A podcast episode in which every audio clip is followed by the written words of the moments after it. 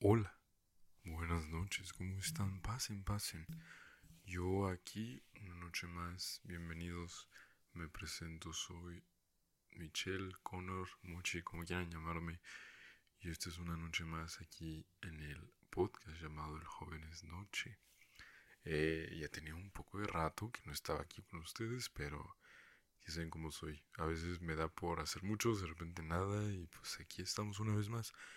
Y hoy es un episodio especial porque, eh, primero, quiero decir que llevo haciendo el podcast no constantemente, pero lo más constante que puedo por más de un año, porque el año pasado subí un episodio más o menos por estas fechas que se llamaba Pride.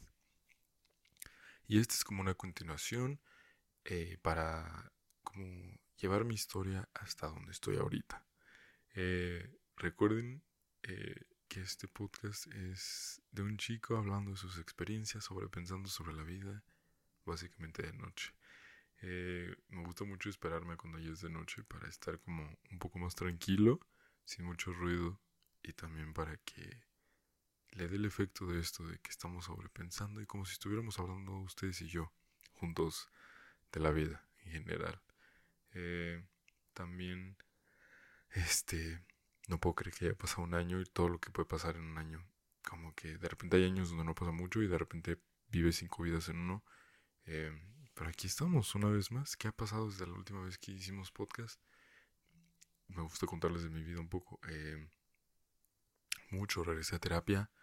Llevo dos sesiones, lo cual me hace feliz porque eh, ya tenía rato que no iba y la vida aquí arriba en mi cabeza ya no, ya no daba, ni da mucho, entonces es bueno ir a arreglar muchas cosas que tengo. Y es bueno. También me fui a Canadá unos días, eh, eh, siento que Canadá va a ser parte de mí por mucho tiempo, entonces me gusta ir y venir y seguir como en contacto con esa ciudad que es Toronto, que vivía ya tres años y no sé, como que por el momento sigue siendo como un lugar mío y me gusta decir que vivo intermitentemente entre México y allá, entonces eh, fui por unos días. Eh, Vi a mis amigos, siempre es bueno verlos. Eh,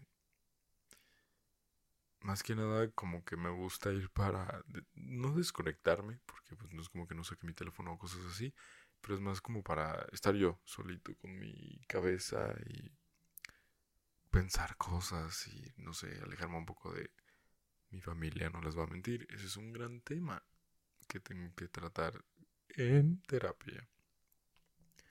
Pero de ahí en fuera creo que ha sido todo muy bueno. He tenido días buenos, malos. Y estoy tratando de seguir adelante. También creo que voy mucho a terapia. Y quiero empezar porque siento que en algún momento a muchos tal vez nos ha pasado como que toda la confusión que hay dentro de nuestras cabezas empieza a afectar ya hacia afuera y con otras personas y no quiero que me pase eso una vez más. Pero bueno, eh, ha sido bueno, ya que se cumplo nueve meses con mi querido novio. Eso es asombroso, no puedo creerlo. Eh, me he estado... O sea, es, es muy lindo, la neta. No puedo creerlo, me gusta mucho y me, me pone feliz saber que encontré un lugar seguro. Y quiero que siga haciéndolo por mucho, mucho, mucho más tiempo, la verdad. Y también por eso siento que una vez más voy a terapia, porque no quiero que llegue a afectar algo de mi relación. Pero bueno, hay mucho de qué hablar también.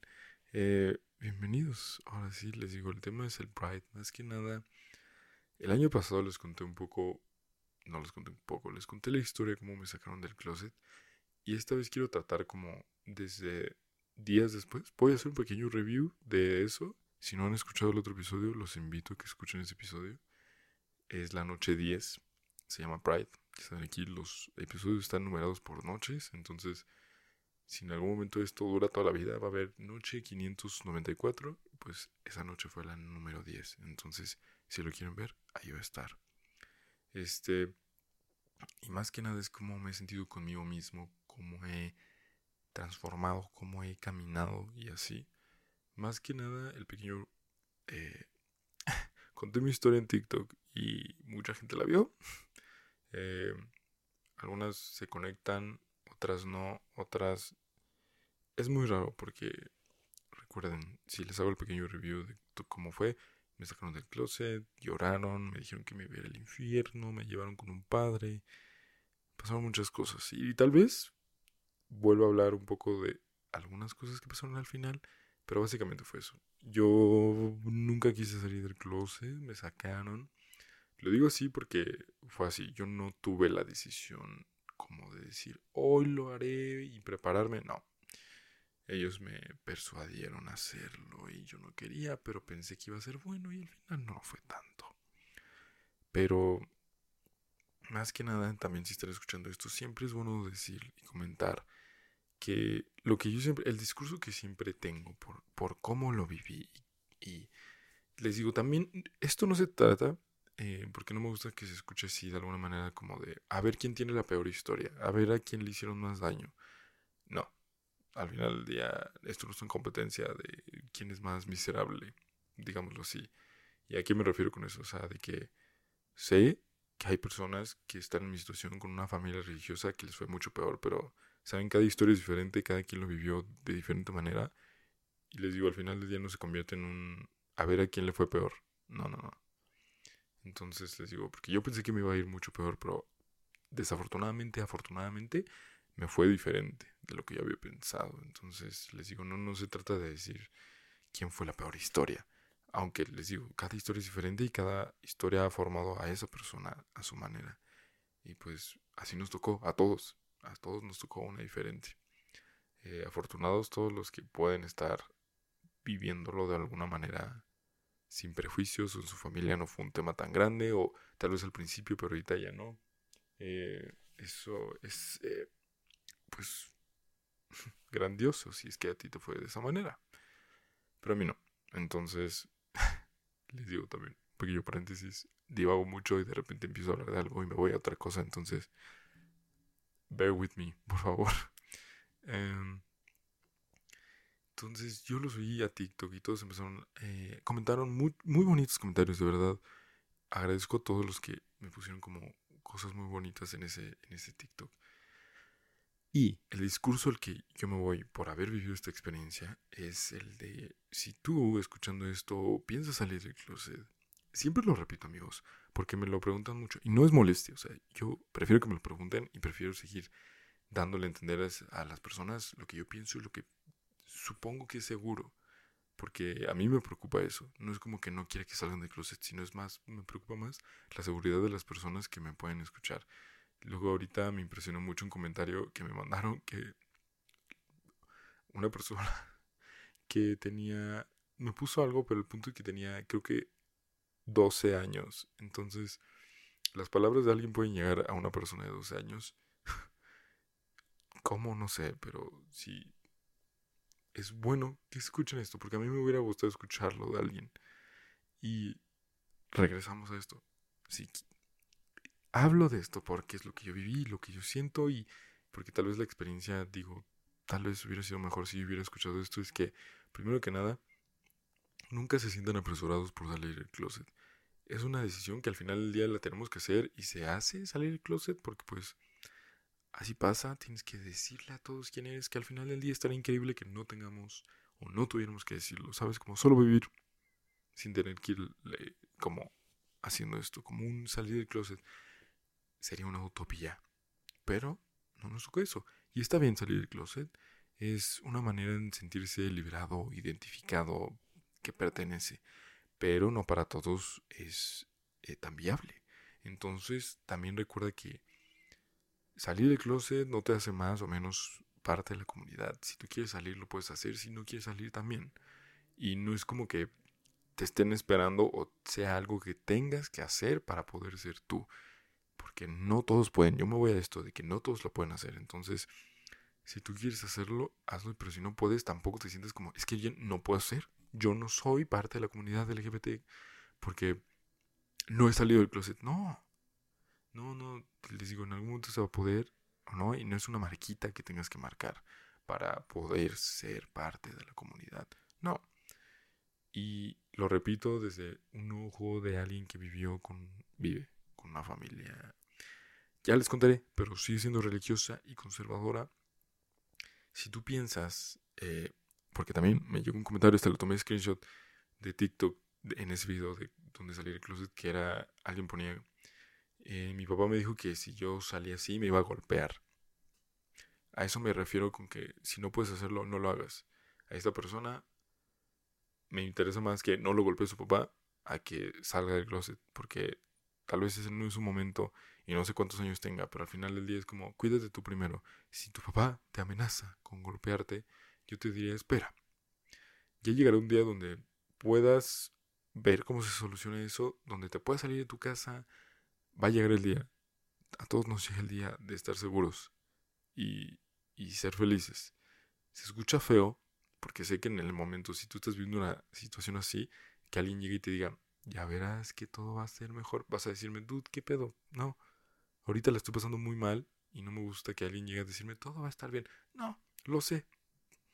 Porque no, no, no te estoy dando una solución, pero el tiempo siempre ayuda.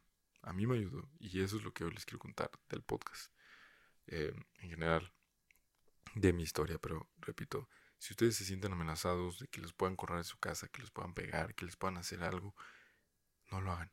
No lo hagan. Es mucho más importante que puedan seguir teniendo un techo, que puedan seguir durmiendo, que al final del día puede que haya situaciones donde digas, dude, estaría mejor en otro lado que en mi casa, pero al final tienes un lugar, ¿no? Entonces, les digo, no todo puede ser muy bonito durante toda la vida y pues sí, y hay muchas historias de personas que se salen de su casa y son muy felices, pero recuerden, primero cuídense muy bien ustedes. Eso es lo que quiero llevar a, a decir y si en algún momento piensan que yo estoy mal, háganmelo saber también, eso es bueno.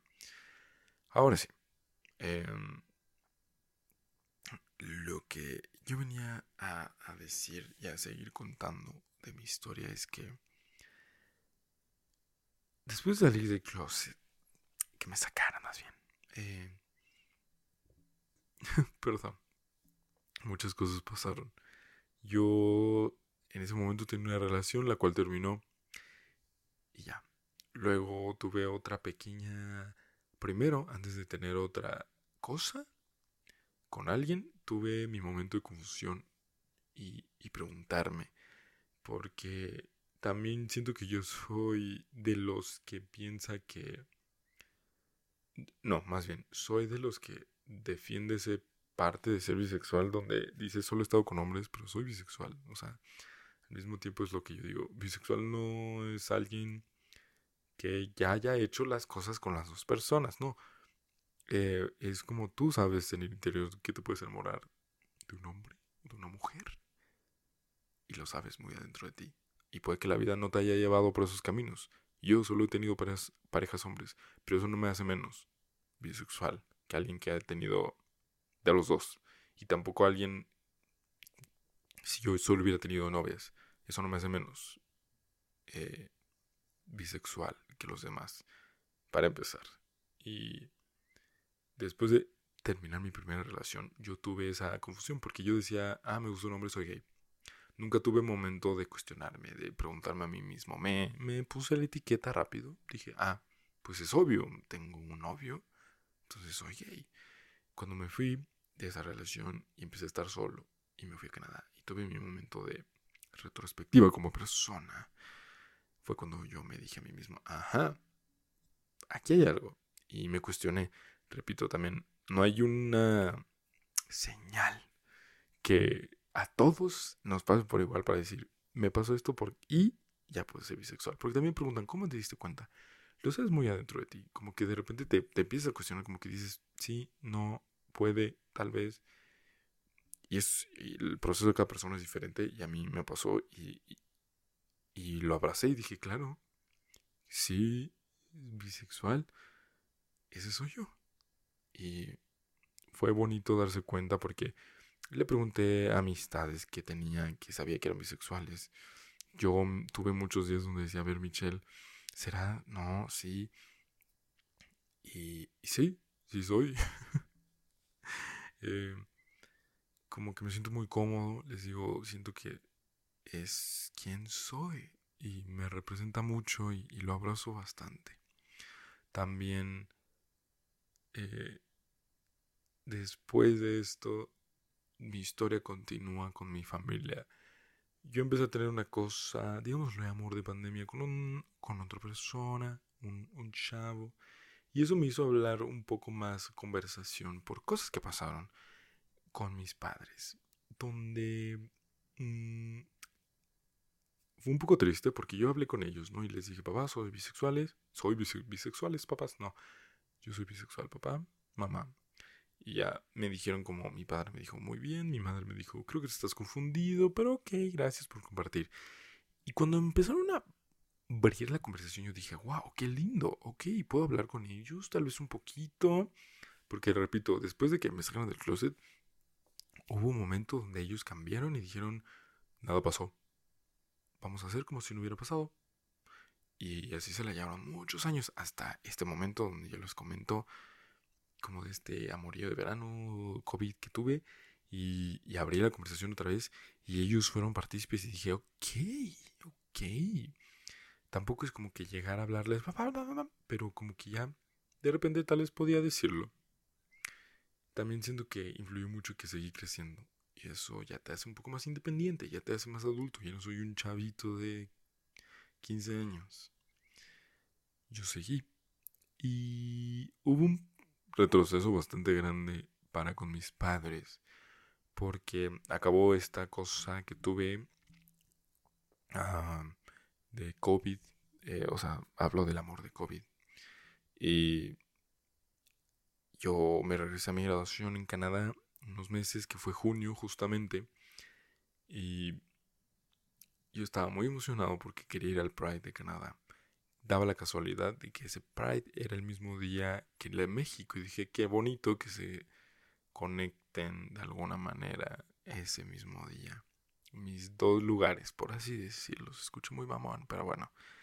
Entonces yo estaba muy alegre ese día hasta que veo en el grupo de mi familia de WhatsApp que alguien manda una foto y un video.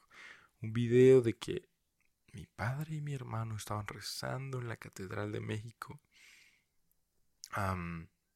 y me dolió, me dolió amigos. Eh, me fui para...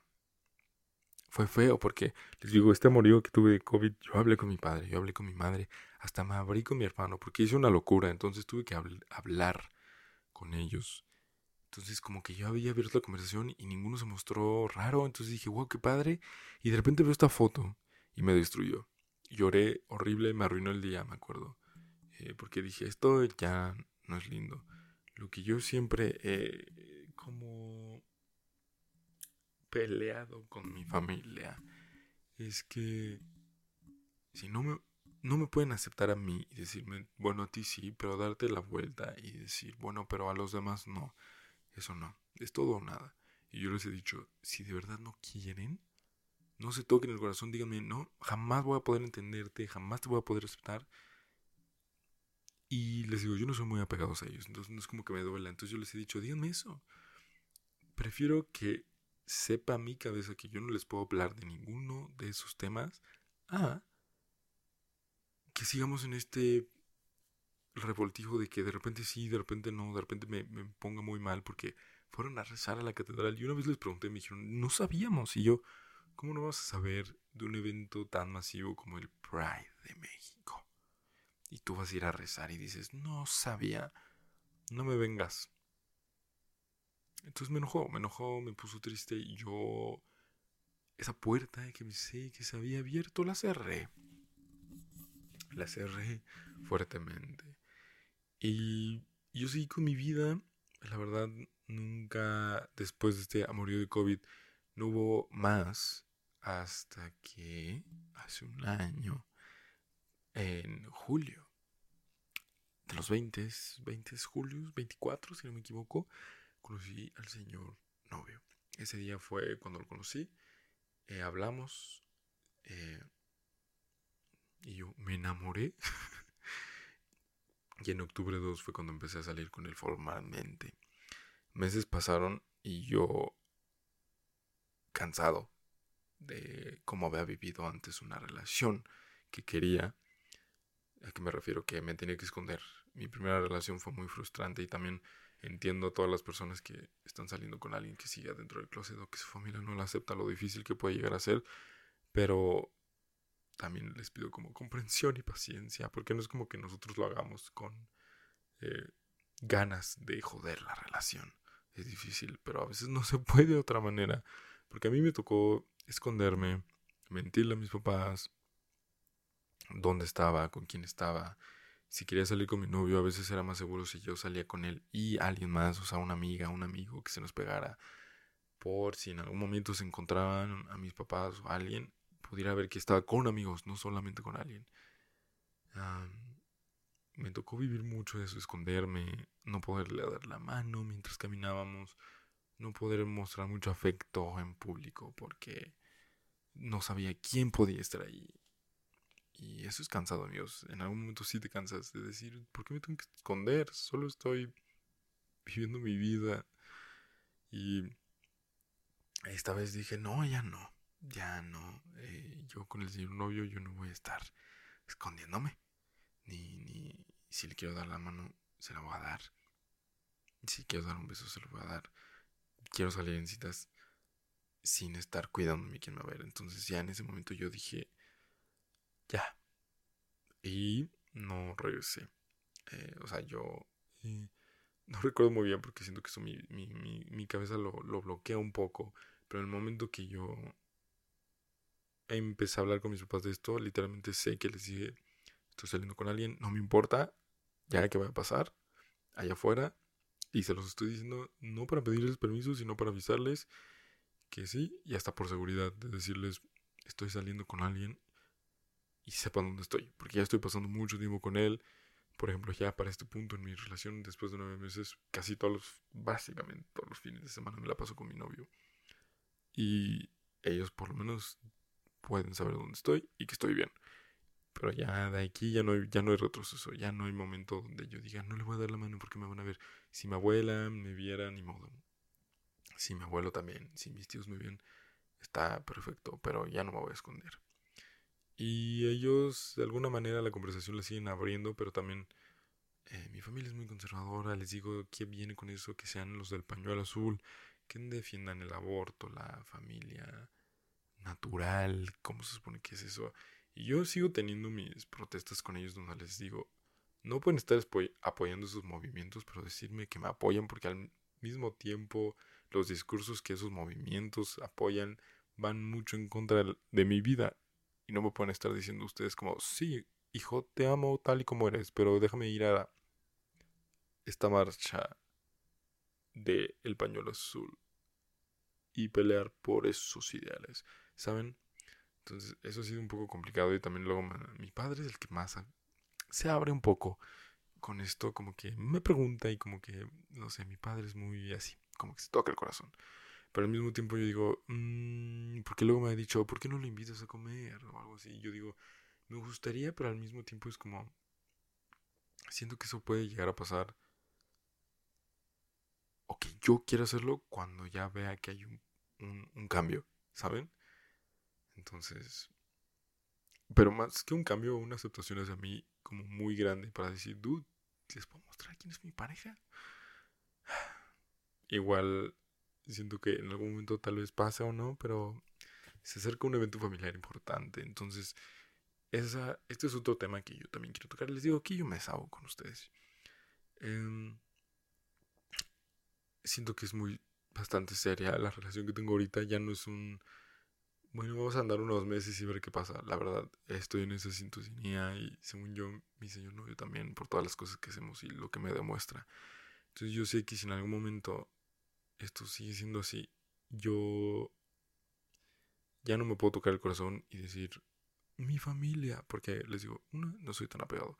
Entonces luego me he puesto a pensar ejemplos como esto pasa, creo que en todas las familias, que de repente las navidades son con la familia de la mamá y el año nuevo con la familia del papá. Si en algún momento el señor novio me llegara a decir, oye, mi familia te está invitando a que pases la cena de Navidad con nosotros, a mí la verdad no lo dudaría, le diría, claro que sí, claro que sí. Y dejaría a mi familia. Y siento que eso es también siento que es lo que ellos tienen que saber. Que en muchas de esas cosas ellos ya no van a ser una prioridad en mi vida. Porque ya tengo una pareja, tengo una familia. Y, y voy a seguir avanzando. Y ya no pueden pararme. Eh, les digo, el evento familiar grande se viene. Y tal vez me gustaría llevar a, mi señor novio porque eh, me dijeron como, ay, y tal vez puedes invitar a unos amigos y así. Y, me dolió pensar eso de que es un evento familiar importante y puedo invitar amigos, pero no a mi pareja cuando saben todos en mi familia que tengo pareja. Y siento que tampoco sería, o sea, tal vez el señor novio puede ser comprensible y todo, pero yo me sentiría muy mal pudiendo invitar amigos y no poder invitar a, a mi pareja, ¿saben? Como que digo, dude, eso eso no se siente bien, ¿no? Y pues sí, también una de las cosas que ha pasado en mi familia, una vez, si ustedes me siguen un poco atrás, sabrán que mm, en TikTok yo en algún momento el año pasado hice chismes familiares y decidí contarles la historia de un chisme familiar. Bueno, eso me trajo problemas. casi me demandan, casi, casi, por haber hecho ese tipo de TikToks. Me da mucha risa que mi primer polémica haya sido con mi familia. Pero bueno, lo menciono porque descubrieron que hacía TikToks, porque ellos no sabían que hacía TikToks. Mi hermano principalmente, porque el chisme que estaba contando era sobre mi hermano, ya lo dije, ni modo. Eh, y me acuerdo que hablamos de eso, me senté una vez y hablamos de este tema, pero luego me dijo, también no me gusta que estés exponiéndote tanto en internet y me dijo eso eh, refiriéndose que para ese momento yo hacía, ¿se acuerdan? Cuando pasó todo esto, eh, yo hacía mucho lo de eh, cuando iba a citas con mi novio de Get Ready With Me y cosas así, de que la primera cita y cosas así, me dijo, es que qué tal que lo ven, o sea, mi hermano me dijo, qué tal que lo ven nuestros primos, tengo primos de 12 años, qué tal que lo ven niños y no sé qué, yo... Y mi hermano me dice mucho, te acepto, pero, o sea, la verdad luego omito todo lo que dice después de ese pero porque ya puso un pero, entonces eso no es aceptar. Y repito, no les estoy hablando de nada porque yo les he dicho abiertamente, díganme si no me van a aceptar, está chido, no los voy a obligar a nada, pero les digo, o sea, al final del día va a haber consecuencias. Una, que yo me empiece a separar más, porque yo ya tengo, ya soy un adulto, empiezo a tener relaciones más formales, cosas así. Yo no me voy a tocar el corazón a decir, es que el evento familiar, no, me va a valer. Es como que al final del día ellos van a decidir si quieren entrar o no. Y pues bueno, al final estamos ahí como en una media, como que medio que sí, medio que no. Siento que influye mucho el que yo sea ya más adulto, ya no tenga 15 años y me estén sacando el closet, saben a qué me refiero. Pero bueno, ahora, para que esto no se haga más largo, porque luego pienso que no voy a poder hablar y mírenme. Vamos a leer algunas preguntas que me dejaron. Eh, porque recuerden que si en Instagram me pueden dejar preguntas cuando pongo la cajita. Luego les digo, oh, recuerden que voy a grabar el podcast. Pregunten sobre. Y ahí pueden poner su pregunta. Todas son anónimas, nunca digo los nombres. Y puede que la lea. Así que veamos. Primer pregunta. ¿Está bien ocultarle a la gente mi orientación? A veces siento que le estoy mintiendo a la gente por eso. Pues les, te digo, eso siento que va relacionado con salir o no, pero es tu decisión. Si tú quieres, puedes salir con tus amigos, con personas cercanas. No necesariamente todos tienen que saberlo. Si quieres que todos lo sepan, date. Y te digo, es un proceso, tampoco te sientes con la presión de decir, le estaré mintiendo a la gente, no. Les digo, es un proceso que todos tienen y tú vas a decidir cuándo hacerlo, cuándo no, cuando te sientas cómodo, ¿sabes? Siguiente pregunta. ¿Crees que el Pride siga siendo necesario aunque hoy en día ya sea más aceptada la diversidad? Obviamente siento que ha habido pasos importantes para la comunidad, obviamente, pero sí sigue siendo importante eh, para alzar la voz. Más siquiera que alguien voltee a ver y diga, no manches, van a cerrar la calle por el Pride. Ya lo hiciste hablar de eso, ¿sabes? Como que nunca... O sea, para que esta lucha pare, creo que falta mucho, falta mucho, pero cada día se hace algo importante por ella y eso es bonito. Entonces, el Pride es importante. ¿Cuál es la sensación? Siguiente pregunta. ¿Cuál es la sensación al salir oficialmente del closet? Pues la mía fue muy fea, les digo, yo no quisiera haberlo hecho. Entonces, les digo, esa sensación siento que es diferente, porque yo no me sentí liberado. Creo que esto nunca lo he hablado. Porque con mis amigos yo nunca tuve un momento de decir, ven acá, te tengo que decir algo. No, más que nada yo salí del closet con mis amigos eh, y gracias a la vida tengo muy buenos amigos. En ese momento fue diciéndoles que estaba saliendo con esta persona porque era parte de mi grupo de amigos. Entonces como que todos lo ubicaban. Entonces al final del día era como, ah, no más. Y también les digo amigos, eh, lo que se pregunta. no es cierto. Eh, pero como que mis amigos ya suponían, ¿no? Entonces también nunca fueron malos ni, ni me hicieron ninguna maldad. Pero fue más sorprendente cuando se daban cuenta de que estaba saliendo con esa persona, más que diciéndoles mi orientación, ¿saben? Entonces, por eso siento que con mis amigos nunca tuve problema ni nada. Los quiero mucho, amigos. Siguiente pregunta. ¿Cómo es la hipocresía del Pride en temas de apariencia, los diferentes cuerpos, ideologías? Es que siento que es más sobre la comunidad. Sí, amigos, sigue habiendo mucha... Se podrá llamar machismo, pero recuerden que sí, es machismo al final del día. Em, la comunidad es muy diversa. Y hay de todo aquí. Personas no binarias, personas más afeminadas, personas más masculinas, personas en el medio, personas arriba, personas abajo. O sea, me refiero a que de todo. O sea, al final del día no hay nada, hay reglas que tengas que seguir. Todos van a expresar, y eso es lindo, siento que de la comunidad, hay quien se expresa de la manera que quiere y no le importa lo que digan los demás, ¿sabes? ¿A quién le importa lo que yo haga? Pero siempre hay estereotipos bien vistos y malos y también siento que las personas que los tienen tienen una responsabilidad de hacer el comunicado. Por ejemplo, también había una pregunta que hablaba sobre el racismo. Igual, en todos lados hay racismo. Eh, lo cual se tiene que acabar. No por ser un hombre gay, cis, blanco, fuerte, mamado, de ojo azul, eso te hace mejor que alguien que es completamente contrario a tu físico. Y también es muy bien visto todo esto de que alguien es más masculino o algo así o y es como no al final del día por ejemplo póngame a mí de ejemplo yo no soy la persona más masculina ni la más femenina yo a veces me siento como un poco más en el centro le pego un poco más a lo masculino. A veces. Pero eso no me hace más.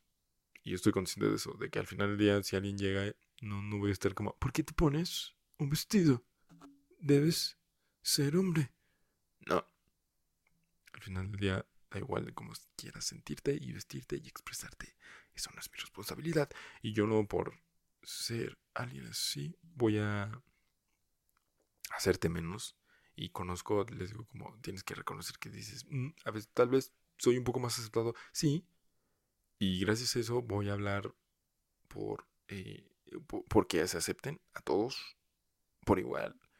Y luego, por ejemplo, también si me empiezo a comparar con más personas, yo no tengo un buen cuerpo, bueno, por lo menos a mí no me gusta, pero esos son temas de inseguridades. Y al final del día le hacen más caso a alguien que está mamadísimo y que tiene como todo eso de... Y es como, tampoco los músculos no te hacen nada. En general, ¿eh? No en la comunidad. Los músculos no son mucho. Mm. Pero sí, recuerden que al final del día hay, es, somos una comunidad diversa. Hay de todo. Hay que respetarnos, amarnos. Y, como, como dice, somos una comunidad. Y hay que agarrarnos las manos todos y seguir caminando y no, no caer en estos. O también, por ejemplo, creo que es muy común. Hablo mucho por lo que yo he vivido y por lo que conozco y más por esto de que, pues, soy un hombre que sale con hombres y mujeres también, pero que ha salido con hombres y que de repente todos estos temas dentro de la comunidad también como de que no afeminados. tal vez no te puedan gustar los afeminados, pero no por eso los tienes que atacar y decir, no quiero ver afeminados. Y es como, no, no, no, no, tranquilo. Si no te gustan, bien por ti. Pero no llegues a decirles, ah, son horribles, ¿por qué hacen eso? No, déjalo ser, déjalo ser, no te están afectando. Si somos parte de la comunidad, estamos en el mismo tren, ¿saben? Espero que me recuerden amigos, eh, si digo algo que no es, háganmelo saber, también, ¿eh? Porque aquí estamos para aprender. Se puede ser gay y homofóbico a la vez, completamente también. Luego hay mucha homofobia internalizada y, es eso, siento que también es homofobia esto de que es que tengo que ser hombre y súper masculino y así, sí. No, no, no, no, tengo que ser un gay así. no, eh, no, tampoco puedes llegar a hacer ese tipo de cosas. Porque sí, efectivamente hay homofobia dentro de la comunidad. Les digo, es un sistema afectado por los sistemas más grandes. ¿Qué hacer si tu papá dice aceptarlo entre comillas, pero aún así te tira comentarios de hate? Ese es el tipo de cosas que una de dos puedes llegar, si tú ya le dijiste, le puedes llegar a decir, oye papá, no me está gustando tal, tal y tal, yo te confieso, es un tema delicado y no me gustan los comentarios que estás haciendo. Entonces, y si no crees que pueda pasar eso, al final del día te digo, no, los, no podemos obligar a nada a nadie les digo, tú puedes llegar a advertirles, decirles, yo soy así, la verdad no me gusta que estén haciendo eso y por favor no lo hagan. Si no, pues, ¿qué va a pasar? O sea, tú déjenme ser. Pero bueno, espero que haya tenido sentido todo lo que dije durante este podcast de casi 40 minutos. Perdón amigos. Eh, gracias por escuchar. Feliz Pride a todos. Eh, recuerden que no solo en junio, todo el año tienen que estar orgullosos de quienes son, a quienes aman, cómo se ven, cómo se expresan. No hay nada malo de ustedes. No, Dios no está enojado con ustedes tampoco. No se van a ir al infierno, amigos. Eso no va a pasar. Por amar. Eso no va a pasar. Pero bueno, muchas gracias por escucharme. Se los agradezco bastante nos seguiremos guachando por Instagram, por TikTok, por Twitter, todos esos lados.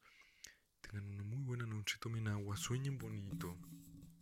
Y este fue El Jóvenes Noche con Michelle Mochi Connor, como quieran decirme. Nos vemos. Adiós.